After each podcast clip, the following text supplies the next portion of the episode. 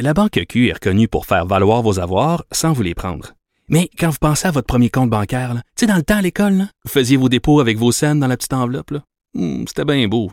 Mais avec le temps, à ce compte-là vous a coûté des milliers de dollars en frais, puis vous ne faites pas une scène d'intérêt. Avec la Banque Q, vous obtenez des intérêts élevés et aucun frais sur vos services bancaires courants. Autrement dit, ça fait pas mal plus de scènes dans votre enveloppe, ça. Banque Q. Faites valoir vos avoirs. Visitez banqueq.ca pour en savoir plus. Cube Radio. Bonjour à tous, ici Gabriel Gélina du Guide de l'Auto. Montez à bord avec moi pour cette série de podcasts au cours de laquelle il sera question de performance, de technologie, d'histoire et surtout de notre rapport avec l'automobile.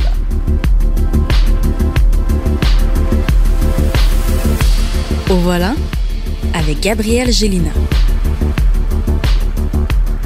C'est le véhicule le plus vendu au Canada et le nouveau modèle de 14e génération, rien de moins. Il a tout juste de connaître sa première mondiale. Selon une étude récente menée aux États-Unis, les clients américains de ce modèle préfèrent renoncer dans l'ordre à Netflix, à l'alcool, au café et au sexe plutôt qu'à leur véhicule. Le véhicule en question, c'est le Ford F-150, le pick-up le plus populaire dans ce créneau des camionnettes pleine grandeur, conçu à la fois pour un usage commercial que personnel. Afin de connaître le degré d'attachement de la clientèle américaine pour le F-150, Ford a commandité un sondage comportant plusieurs questions, dont certaines ont permis d'en arriver à des statistiques surprenantes. C'est ainsi que l'on apprend que 82% des propriétaires de F-150 préféreraient mettre fin à leur abonnement à Netflix que de délaisser leur pick-up, que 79% deviendraient sobres avant de renoncer à leur véhicule, que 71% se priveraient de café et 38% renonceraient au sexe avant de se passer de leur camionnette. Ces statistiques éloquentes témoignent de la fidélité de la clientèle de Ford, du moins dans ce créneau très populaire et hautement lucratif pour la marque américaine.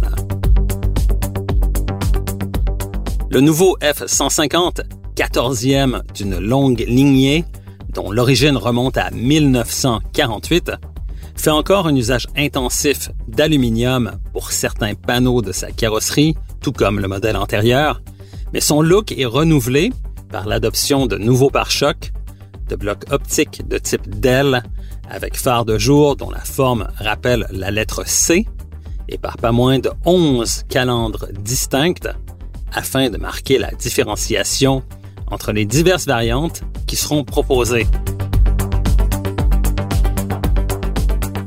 Comme le F-150 est à la fois un camion de travail et de loisirs, le nouveau modèle intègre une génératrice offerte en option permettant d'alimenter des outils ou d'autres accessoires fonctionnant à l'électricité, même sur le modèle de base, avec une capacité de 2000 watts, les modèles haut de gamme pouvant offrir de 2400 à 7200 watts de puissance.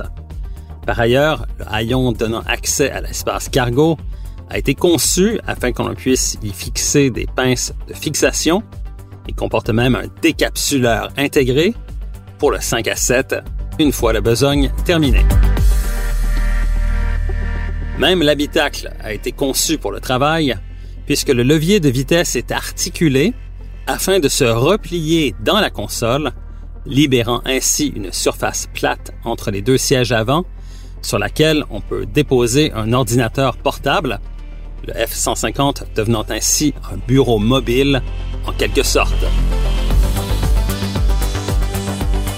Pour ce qui est de la connectivité et du système multimédia, le F-150 est doté d'un nouvel écran couleur de 8 pouces de série alors qu'un écran de 12 pouces est proposé en option. Android Auto et Apple CarPlay sont de série et le système Sync 4 de Ford propose aussi la connectivité avec Amazon et Alexa. Aussi, les dossiers des sièges avant s'inclinent vers l'arrière à 180 degrés, ce qui permet aux occupants de faire une sieste à bord. Six motorisations sont au programme, dont une nouvelle motorisation hybride composée du V6 EcoBoost de 3,5 litres et de moteurs électriques de 35 kW, ce qui correspond à 47 chevaux, intégré à la boîte de vitesse automatique à 10 rapports et alimenté par une batterie de 1,5 kWh localisée sous le plancher du camion. Ford n'a pas communiqué tous les détails au sujet de cette nouvelle motorisation, mais on s'attend à ce que la puissance soit similaire à celle livrée par le moteur V8 de 6,2 litres de General Motors, alors que le couple serait semblable à celui livré par le moteur Eco Diesel 3 litres disponible sur le Ram. Ford a toutefois annoncé que l'autonomie de cette variante du F-150 peut atteindre 1200 km avec un plein de carburant et que la capacité de remorquage est fixée à 12 000 livres. Ford s'apprête aussi à commercialiser une version à motorisation entièrement électrique de son F-150 d'ici à 2022. L'électrification du créneau des camionnettes se fera donc non seulement du côté des marques ayant fait leur spécialité dans le domaine des véhicules électriques, comme Tesla avec son Cybertruck, Rivian avec son R1T, lequel fait actuellement l'objet de tests et d'évaluations très poussés en ce qui a trait à ses aptitudes hors route, ou encore d'autres concurrents provenant de nouvelles marques comme Bollinger, Nikola ou Lordstown Motors, mais également du côté des marques établies, notamment Ford.